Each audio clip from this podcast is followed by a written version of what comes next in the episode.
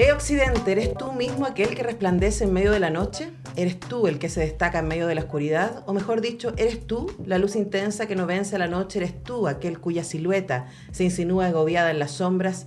Eh, Occidente, ¿eres tú el espectáculo de la contradicción? Porque tú, la luz incombustible, la fuerza motora, eres quien se ha convertido en mero resplandor. Y el resplandor no es una luz, es solo un destello. Es una luz que daña los ojos, que enseguece sin vencer la noche. El resplandor es potente y efímero. Hoy resplandeces, Occidente, porque eres un espectáculo lumínico, eso es, un simple artificio. Eres el resplandor del abismo, y en medio de tu banalidad anuncia una angustia existencial que no puede ni quiere convertirse en respuesta. La suspensión del triunfo precipitadamente decretado te ha dejado, Occidente, sin la moral para la siguiente batalla. ¿Pensaste acaso que habías triunfado? Hoy estás frente a ti mismo, y para poder encontrarte necesitas cruzar el abismo, pero estás quieto. Y es que no quieres afrontar tu destino, o al menos los espantosos caminos de tu destino. E Occidente, te has convertido en un museo o en una obra del museo. Resplandece tu arte antiguo como señal de antiguos triunfos, de viejas creencias sólidas que se han desvanecido. Mira tu cuna Occidente, Europa, que es un museo, que es un hotel, que es un restaurante. La razón se ha perdido en el camino, pero bueno, te han dejado un par de hermosas tiendas y unas luces cuyo artificio calmará tus ansias. Busca la razón, camina hacia el abismo. Así inicia el segundo capítulo de eh, el abismo existencial de Occidente, el nuevo libro de Alberto Mayol, que ya anunciábamos está en eh, nuestro estudio. Eh, Alberto, te doy la bienvenida nuevamente. Muchas gracias, Antonella. Siempre me sentiré en casa. Literalmente. Sí, Tantas cosas que han pasado en este estudio. Sí, claro. Por si alguien no lo sabe, si viene recién, eh, no sé, no tiene por qué entender que Alberto, yo, Patricio López y Omar Sarraz tenemos hace 13 años un programa de literatura llamado La República de las Letras. muchísimos de sus capítulos se han hecho en este estudio en el que estamos ahora. Nuestra cárcel de oro. Nuestra cárcel de oro, es donde somos tan felices. Pero a diferencia de Occidente, a través de los libros nosotros sí somos capaces de, vislumbrar. ¿Sabes que escogí partir con, ese párrafo de, mm, que abre el segundo capítulo mm, del libro? Porque me parecía que daba cuenta un poco del tono del libro. Por un lado, hay un tono eh, si uno quiere decir poético, en donde además un montón de referencias a obras literarias, mm. también cine y otras cosas que permiten entrar e imaginarse un poco. Esto está muy shakespeariano, aquello que, que mm. acabamos de leer. Y por otro lado, también condensa un poco la reflexión que tú estás presentando en este libro respecto a la crisis cultural. Mm.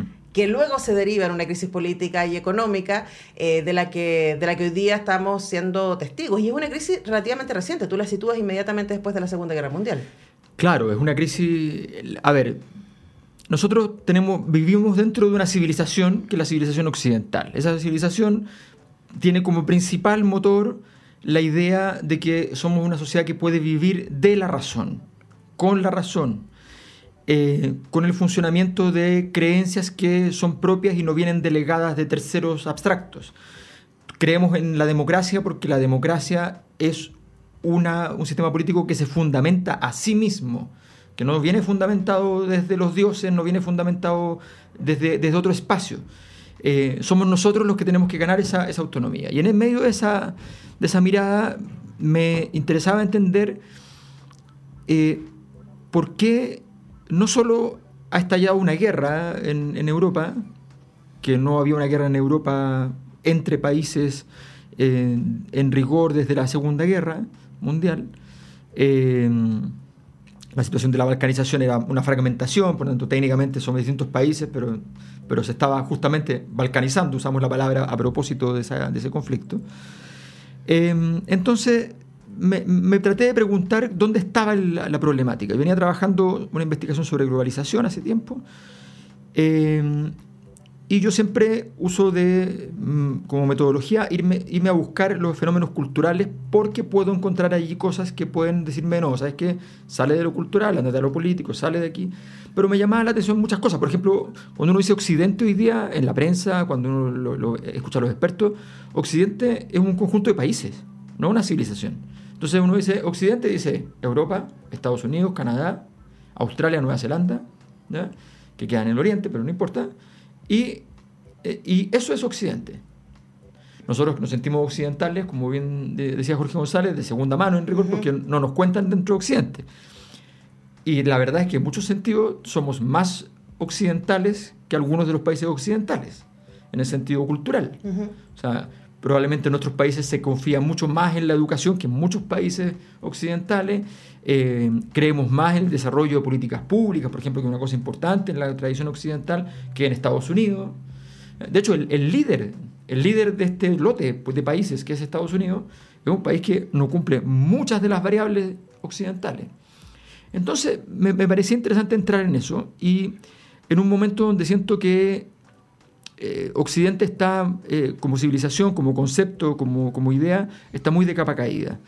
Em, y me parecía muy evidente verlo estando en Europa. Era muy, me parecía muy claro ese, ese proceso. Y entonces me empecé a entrar y, y, me di cuenta que las huellas con las cuales tenía que operar eran más bien huellas que tenían muchas fuentes, fuentes de filosofía, de ciencias políticas, de sociología, antropología, pero también fuentes literarias, eh, de, historia de las ideas. Entonces empecé a, hacer el ensamblaje, el libro me demoró más tiempo de lo que normalmente me toma un, libro, digamos. Eh, me, refiero, hay veces que uno dice, no, me demoré harto tiempo porque no lo trabajaste todos los días. Estoy trabajándolo todos los días, me, me demoré más tiempo porque requería ese ensamblaje.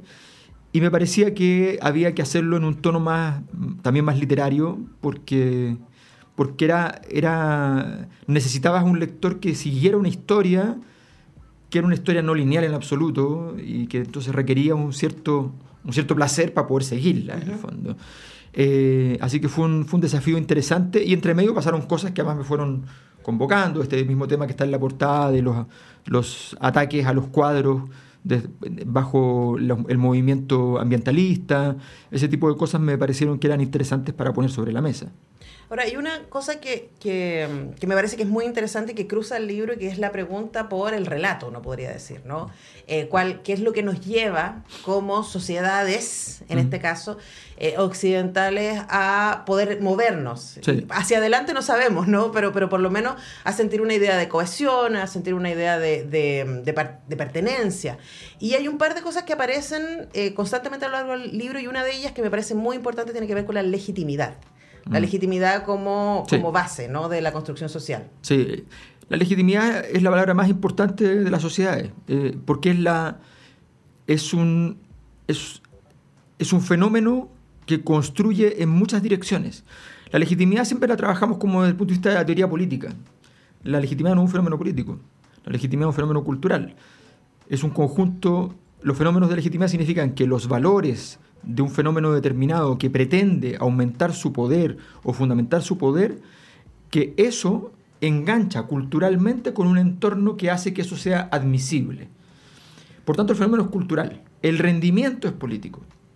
Pero como nosotros operamos en la lógica de meter este concepto dentro de la teoría política, entonces terminamos eh, realmente golpeando eh, con un, martillo, un fenómeno que es de una, enormemente delicado. La, legitimidad no es el motor del auto, es el aceite del auto. Es el que evita que se caliente el auto para cuando funcione. Eh, y por tanto tú necesitas que eso esté funcionando adecuadamente y no se logra fácilmente. La verdad es que ese, es un gran tema que a mí me, siempre me ha parecido fascinante en términos de, de investigación porque finalmente todo requiere legitimidad. Uno siempre piensa en el sistema político para legitimarlo, pero en realidad todas las acciones que tienen alguna dosis de poder, eh, cuando yo soy padre, necesito legitimar mi poder frente a mis hijos igual. Aun cuando, eh, si tengo que andar diciendo, mira, me tienes que hacer caso porque soy tu padre, ya es porque ya se me está cayendo a pedazos la legitimidad y, no, y, los niños no lo están recibiendo diciendo, no, yo le hago caso porque, porque sí, porque es mi papá y no lo cuestionan. Eh, todo eso es parte de la vida y en el fondo la, gran gracia, a mi juicio, de, Occidente era un es un desafío gigante, que es lograr que esa legitimidad nazca, exista, se desarrolle y, crezca para, desde nosotros mismos y para nosotros mismos, eh, sin tener que inventarnos una historia, ¿entiendes? Mm. Ahora, claro, uno puede pensar que la cohesión va a ser como una pequeña historia que tú, a la que tú refieres a lo largo del libro, que es como cómo llegamos hasta acá, ¿no? Y uno podría pensar, hasta el siglo XVIII más o menos, la legitimidad estaba puesta en la fe. Entonces había un gran relato que cubría todo, que nos envolvía y que de alguna manera nos daba seguridad y destino. Luego ese relato cae eh, aparece la ciencia, la ilustración que a la que tú refieres y que nos dice, bueno, entonces no es por ahí, es por acá. Podemos mm. confiar en nosotros mismos y en nuestro conocimiento. Y eso va bastante bien, diríamos, hasta la primera parte del siglo XX, cuando pasan varias cosas. O sea, es como que la ciencia encuentra un límite, eh, por un lado, y por otro lado, eh, las guerras mundiales que demuestran que la razón puede llevarnos a lugares muy oscuros. Claro, sobre todo la Segunda Guerra, con, demostrando que la, racionalidad científica podría ser usada en nuestra contra. Y eso genera una, crisis de legitimidad y una pérdida de, fe que nos conduce a ir a explorar nuevamente versiones eh, algunas más irracionalistas, otras más arracionalistas, eh, retornos a ciertos elementos identitarios, en fin. Eh, claro, y ese, allí radica mi preocupación. Fíjate que en, nosotros en Occidente, y sobre todo los sectores progresistas, estamos muy antioccidentales. Y estamos muy antioccidentales porque, como el concepto de Occidente se está usando para hablar de un conjunto de países y de una estructura que básicamente funciona a través de la OTAN, eh, y por tanto, y no se han portado muy bien, digamos, entonces uno asume que el problema eh, transfiere eso al, al concepto de Occidente y por tanto cuestiona la civilización a partir de un hecho que no ocurre en la civilización. Nuestra civilización fundamentalmente lo que nos proveía y nos puede proveer es un espíritu crítico. Por tanto, todas esas críticas que nacen en nuestra civilización existen gracias justamente a esta posibilidad. Me decían, eh, me decían en una conferencia, me decían, una persona hace una pregunta, me dice, bueno, pero eh, Occidente eh, en su ejercicio ha violado un montón de veces los derechos humanos. Entonces yo le corregí y le dije, Occidente es la única civilización que ha violado los derechos humanos. Entonces me dice, pero ¿por qué? Porque en ninguna otra civilización existe el concepto de derechos humanos. Entonces, si nosotros no nos damos cuenta de la capacidad de modulación que genera el surgimiento de un concepto como el de derechos humanos, aun cuando no funciona a los cinco minutos, naturalmente, que han pasado cinco minutos históricamente, eh, si no nos damos cuenta, entonces va a ocurrir lo que nos pasa cuando estamos en una crisis personal. El abismo existencial viene a ser el, equivalente a esos momentos de gran oscuridad que uno vive, en los cuales dice, ¿y por qué no me devuelvo? ¿Por, qué no me, no, no, ¿Por qué no me voy para atrás y, salgo de esto porque ya no puedo, no, no soporto más? Y en realidad todos sabemos que lo único que hay que hacer es seguir caminando y tratar de cruzarlo. O sea, no, no, no, tienes alternativa realmente. Si te devuelves, no va a pasar nada bueno. No, porque además el pasado ya fue. O sea, es como las herramientas que sostenían tu pasado ya no, ya no existen. Ya no existen. Y si llegaste allí es porque esas herramientas además estaban, estaban débiles. Y por tanto vas a volver a tu debilidad solo que asumiéndola y vas a entonces transitar sin transitar, dando vuelta en círculo y, ya, porque te quieres protegerte de no sentir ese daño. Pero en realidad, si tú sigues caminando, en algún momento vas a lograr empezar a fortalecer alguna de, esas herramientas nuevas y vas a estar en una posición indudablemente mejor, pero va a ser duro y vas a pasar eh, por, mucha oscuridad. Y en medio de esa oscuridad, Occidente tuvo la capacidad de inventarse, eh, que tiene mucho que ver con la sociedad de consumo, digamos, su propio espectáculo. Entonces, claro, ya no tenemos la luz de la razón, que es una luz parsimoniosa, sutil, que todos los días crece un poquitito, pero un poquitito, y empezamos a jugar el juego del resplandor. El juego del resplandor, que ustedes lo pueden ver en cualquier ciudad principal del mundo, donde luces, luces por todos lados y, y llamas la atención y, eh, y, la política hecha de la política de espectáculo, donde yo entiendo que efectivamente hay eh, el uso del espectáculo en la política tiene algún fundamento cuando tú abres la puerta para poder ingresar la discusión propiamente tal. Claro, pero ahí te interrumpo y les recuerdo que conversamos con Alberto Mayor a propósito de su más reciente libro, El abismo existencial de Occidente. Tú sostienes a lo largo del libro que este abismo tiene que ver con el abandono de la razón específicamente, ¿no? Y ahí yo pensaba en el cruce entre representación y valores, mm. porque podríamos pensar, bueno, ¿cómo llegamos hasta acá? Y llegamos hasta acá porque lo que hoy día, nuestros, lo que nuestros líderes hoy día consideran eh, valioso, no necesariamente es racional en términos de supervivencia, de comunidades y de sociedad. Y de, por dar solo un ejemplo, la crisis climática y las decisiones que ha tomado el G7 para, para empezar al respecto. Y uno dice, eso no es racional. No. Y, el sistema, la lógica neoliberal de eh, productividad eh, ad eternum tampoco es racional. Luego, ¿qué hacemos ahí y qué lugar puede tener también en la misma representación, pensando en que tu libro está cruzado constantemente con ejercicios que tienen que ver con cómo nos contamos estos cuentos eh, para cruzar este abismo? Bueno, eh, a ver, es muy difícil, es muy difícil, eh, eh, porque cruzar el abismo solo ya es difícil, pero tiene una ventaja cuando te vas solo, y es que eh, cuando tomaste una decisión y seguiste un camino, no va a haber demasiada interferencia en ese camino a menos que tú mismo ya te arrepientas. No tienes que negociar. No tienes que negociar. negociar salidas de momentos de crisis es muy difícil porque en realidad las fórmulas de salida no se pueden negociar. O sea, tú no puedes negociar una medida que es indispensable. Y cuando estás en crisis normalmente es porque hay, las cosas que tienes que hacer son indispensables. Entonces, por ejemplo, la crisis climática eh, no se puede negociar, pero los órganos internacionales están diseñados para negociar. A ver, esto funciona así. Me disculpará la gente de los organismos internacionales, pero esto funciona así. Eh, el organismo internacional dice, oye, tenemos que aumentar la calidad de la educación en todos estos países del tercer mundo, qué sé yo, los años de escolarización. ¿Cuánto cuesta? Una cifra gigante, X. No, no podemos decirle eso, porque si le decimos eso no lo van a hacer, porque es imposible que logren llegar a eso. Calculemos una cifra distinta, un tercio. X partido por 3. Y ahí entra la irracionalidad. Entonces, ok, claro, ya negociaste. Entonces fuiste y le dijiste, mira, con esto, entonces de aquí a 20 años tú puedes avanzar en este objetivo. Sabes que no van a llegar porque no tienen la plata realmente. ¿ya? Pero avanzan y tú le dices, mira, vas bien, pero aquí hay cometido errores, entonces los va... Pero claro, pero no es verdad. Tiene el pequeño detalle de que no es verdad. Eh, y servirá de algo. Pero si eso es una situación crítica, que es realmente, que tú, como la climática, no se puede. No. No se puede. Entonces, frente a eso, frente a eso tú tienes que tomar decisiones eh, claras. Em, y hoy día, por ejemplo, en Europa están molestos con Estados Unidos porque Estados Unidos no cuenta lo que va a hacer respecto a la, guerra.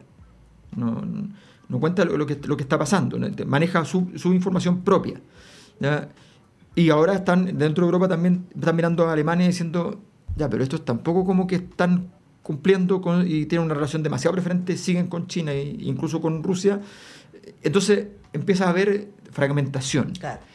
Todo ese problema, ese problema va... Lo importante es que requiere una, una, puerta de, salida para eso. Eh, y eso significa fundamentalmente anclarse en alguna clase de proyecto lo más racional posible. Mira, todos perdimos e-, esa, fe. Yo, me, yo pensaba como yo he enseñado, por ejemplo, en clase a la escuela de Frankfurt. Y yo termino mi clase explicando, mis clases sobre la escuela de Frankfurt, siempre entrando en detalle sobre la, sobre la crítica a la propia racionalidad occidental que hace la escuela de Frankfurt. Y nunca destacamos, nunca, lo podemos decir, no lo destacamos, no lo trabajamos en tres clases de seis o de siete, ¿ya? Nunca destacamos que la solución que la Escuela de Frankfurt provee es aumentar el grado de racionalidad. No una racionalidad instrumental, pero aumentar el grado de racionalidad. Y, que eso tiene que valer en todas las dimensiones de la existencia. Y que.